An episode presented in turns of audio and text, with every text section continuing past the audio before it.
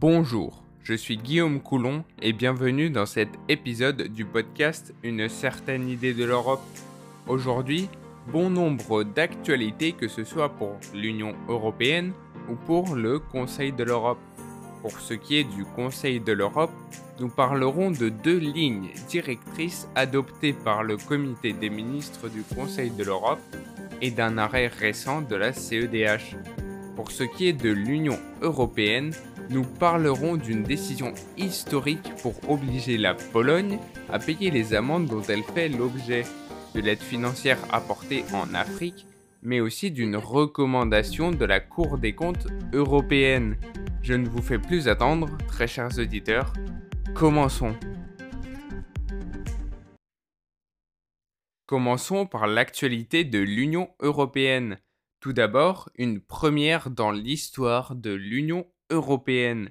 Face au refus de la Pologne de se plier à une décision de justice européenne, la Commission a annoncé le mardi 8 février 2022 qu'elle allait prélever une amende de 15 millions d'euros directement sur les fonds européens qui doivent lui être alloués. Cette amende s'explique par le refus de la Pologne de fermer la mine géante de Turow, près des frontières avec la République tchèque et l'Allemagne. En mai 2021, la CJUE avait pourtant ordonné au gouvernement polonais de fermer urgemment cette mine en raison d'effets nocifs pour l'environnement. L'exécutif européen procédera dans 10 jours ouvrés au recouvrement de ces pénalités, selon un porte-parole, sans plus de précision sur les fonds européens dans lesquels la somme sera prélevée. La Pologne a annoncé qu'elle allait faire appel de cette décision, qui n'est pas liée à la réforme de la justice menée par la Pologne, qui lui a également valu une amende d'un million d'euros par jour qu'elle refuse toujours de payer.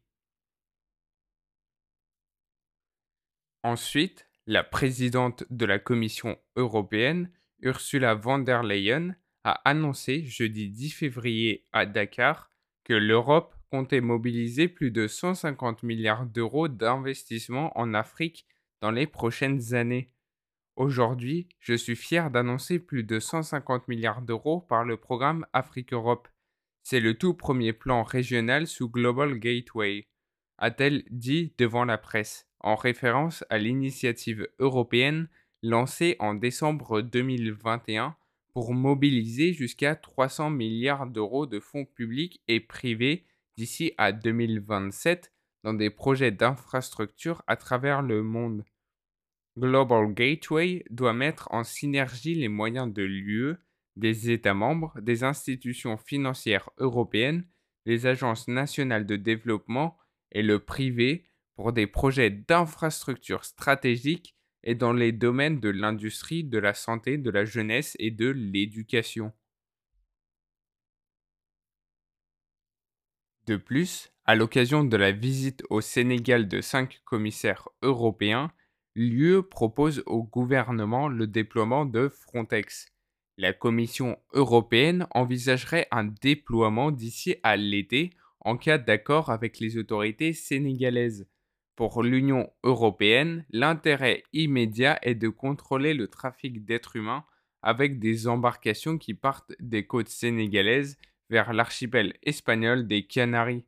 Mais le principe serait aussi de surveiller les mouvements migratoires vers l'Europe via la Mauritanie ou bien la route plus longue via l'Algérie et la Libye. L'idée est une collaboration opérationnelle de Frontex avec la gendarmerie nationale sénégalaise et sous sa direction. L'UE envisage le déploiement de navires, de personnel et de matériel. La commissaire européenne aux affaires intérieures a évoqué par exemple des drones.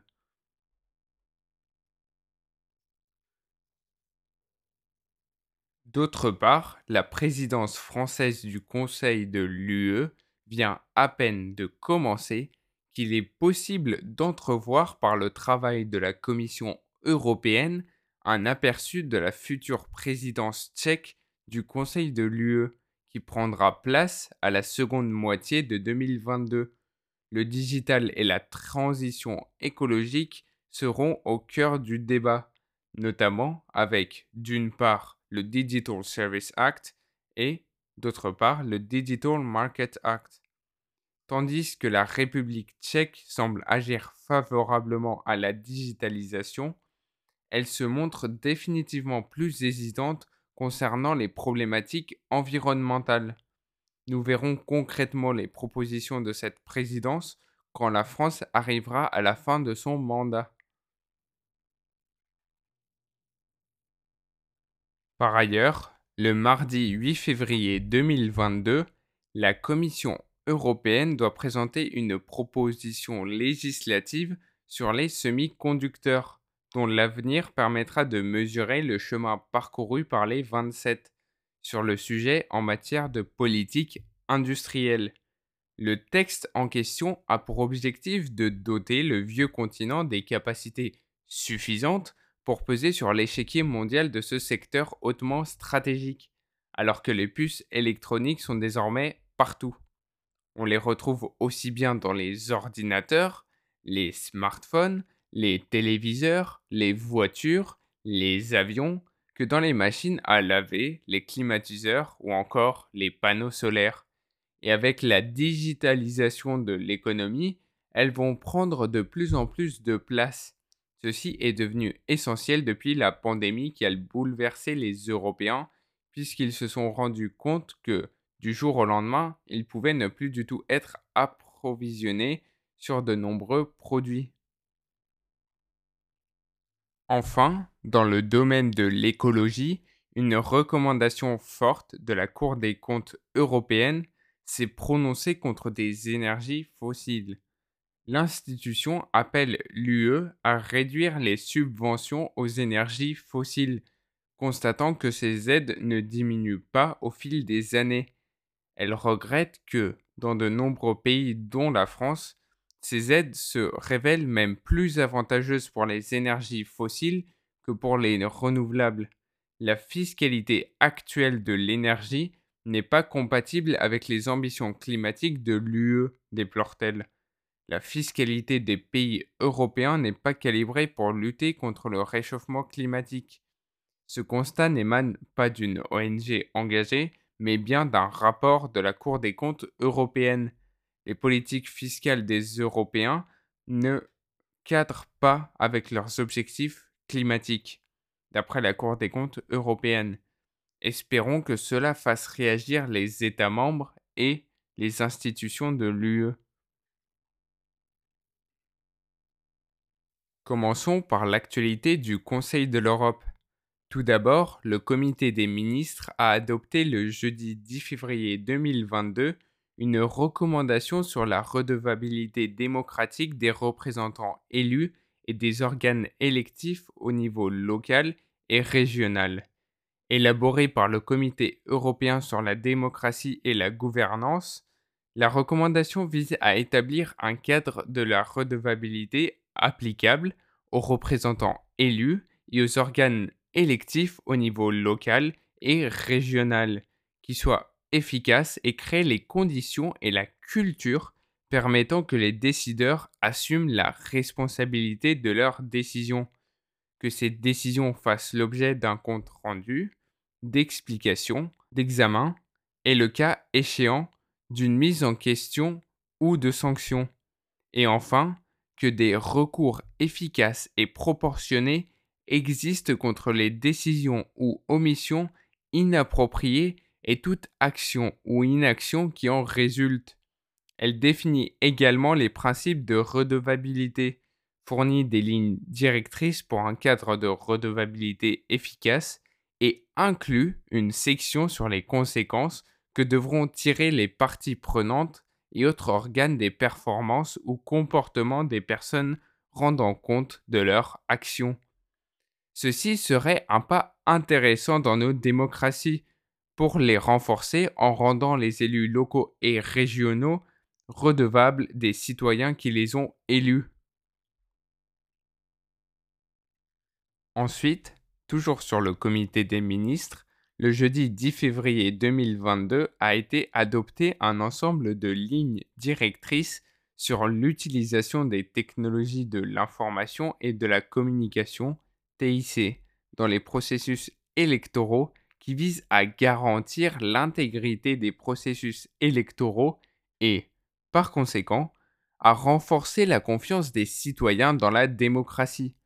Élaboré par le Comité européen sur la démocratie et la gouvernance, les lignes directrices proposent que les États membres du Conseil de l'Europe intègrent dans leur législation et leurs pratiques un ensemble d'exigences et de garanties liées à l'utilisation des TIC au cours des différentes étapes du processus électoral. Elle porte sur l'utilisation des solutions TIC par les autorités électorales compétentes ou pour leur compte à tous les stades du processus électoral, à l'exception du vote électronique et du dépouillement électronique qui sont couverts par la recommandation 2017 sur les normes relatives au vote électronique. Pour la septième année consécutive, le mardi 8 février 2022, le Conseil de l'Europe soutient la campagne de la journée pour un Internet plus sûr et s'associe à de nombreuses parties prenantes pour travailler ensemble sur un Internet meilleur et plus sûr pour tous, et en particulier pour les enfants et les jeunes adultes. La sauvegarde et la promotion des droits de l'enfant dans l'environnement numérique et leur sécurité en ligne sont au cœur de leur travail. Le droit d'accéder aux technologies et de les utiliser en toute sécurité reste l'une des principales priorités de la prochaine stratégie du Conseil de l'Europe pour les droits de l'enfant, qui dure de 2022 à 2027.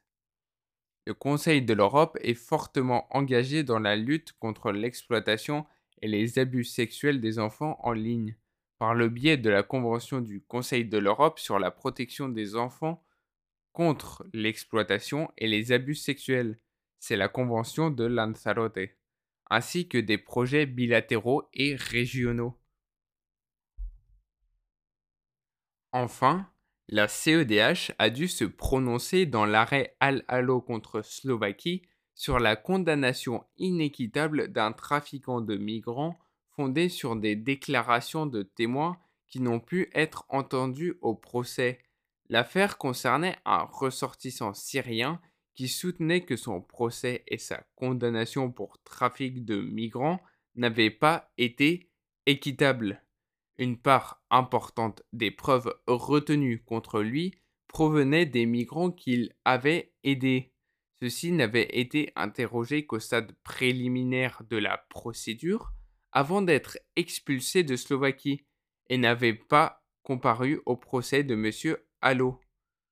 Ce dernier, qui à l'époque n'était pas représenté par un avocat, n'avait pas assisté à leur interrogatoire la Cour juge que le requérant a été privé, sans justification suffisante, de la possibilité d'interroger ou de faire interroger des témoins dont la déclaration ont revêtu un poids certain dans sa condamnation.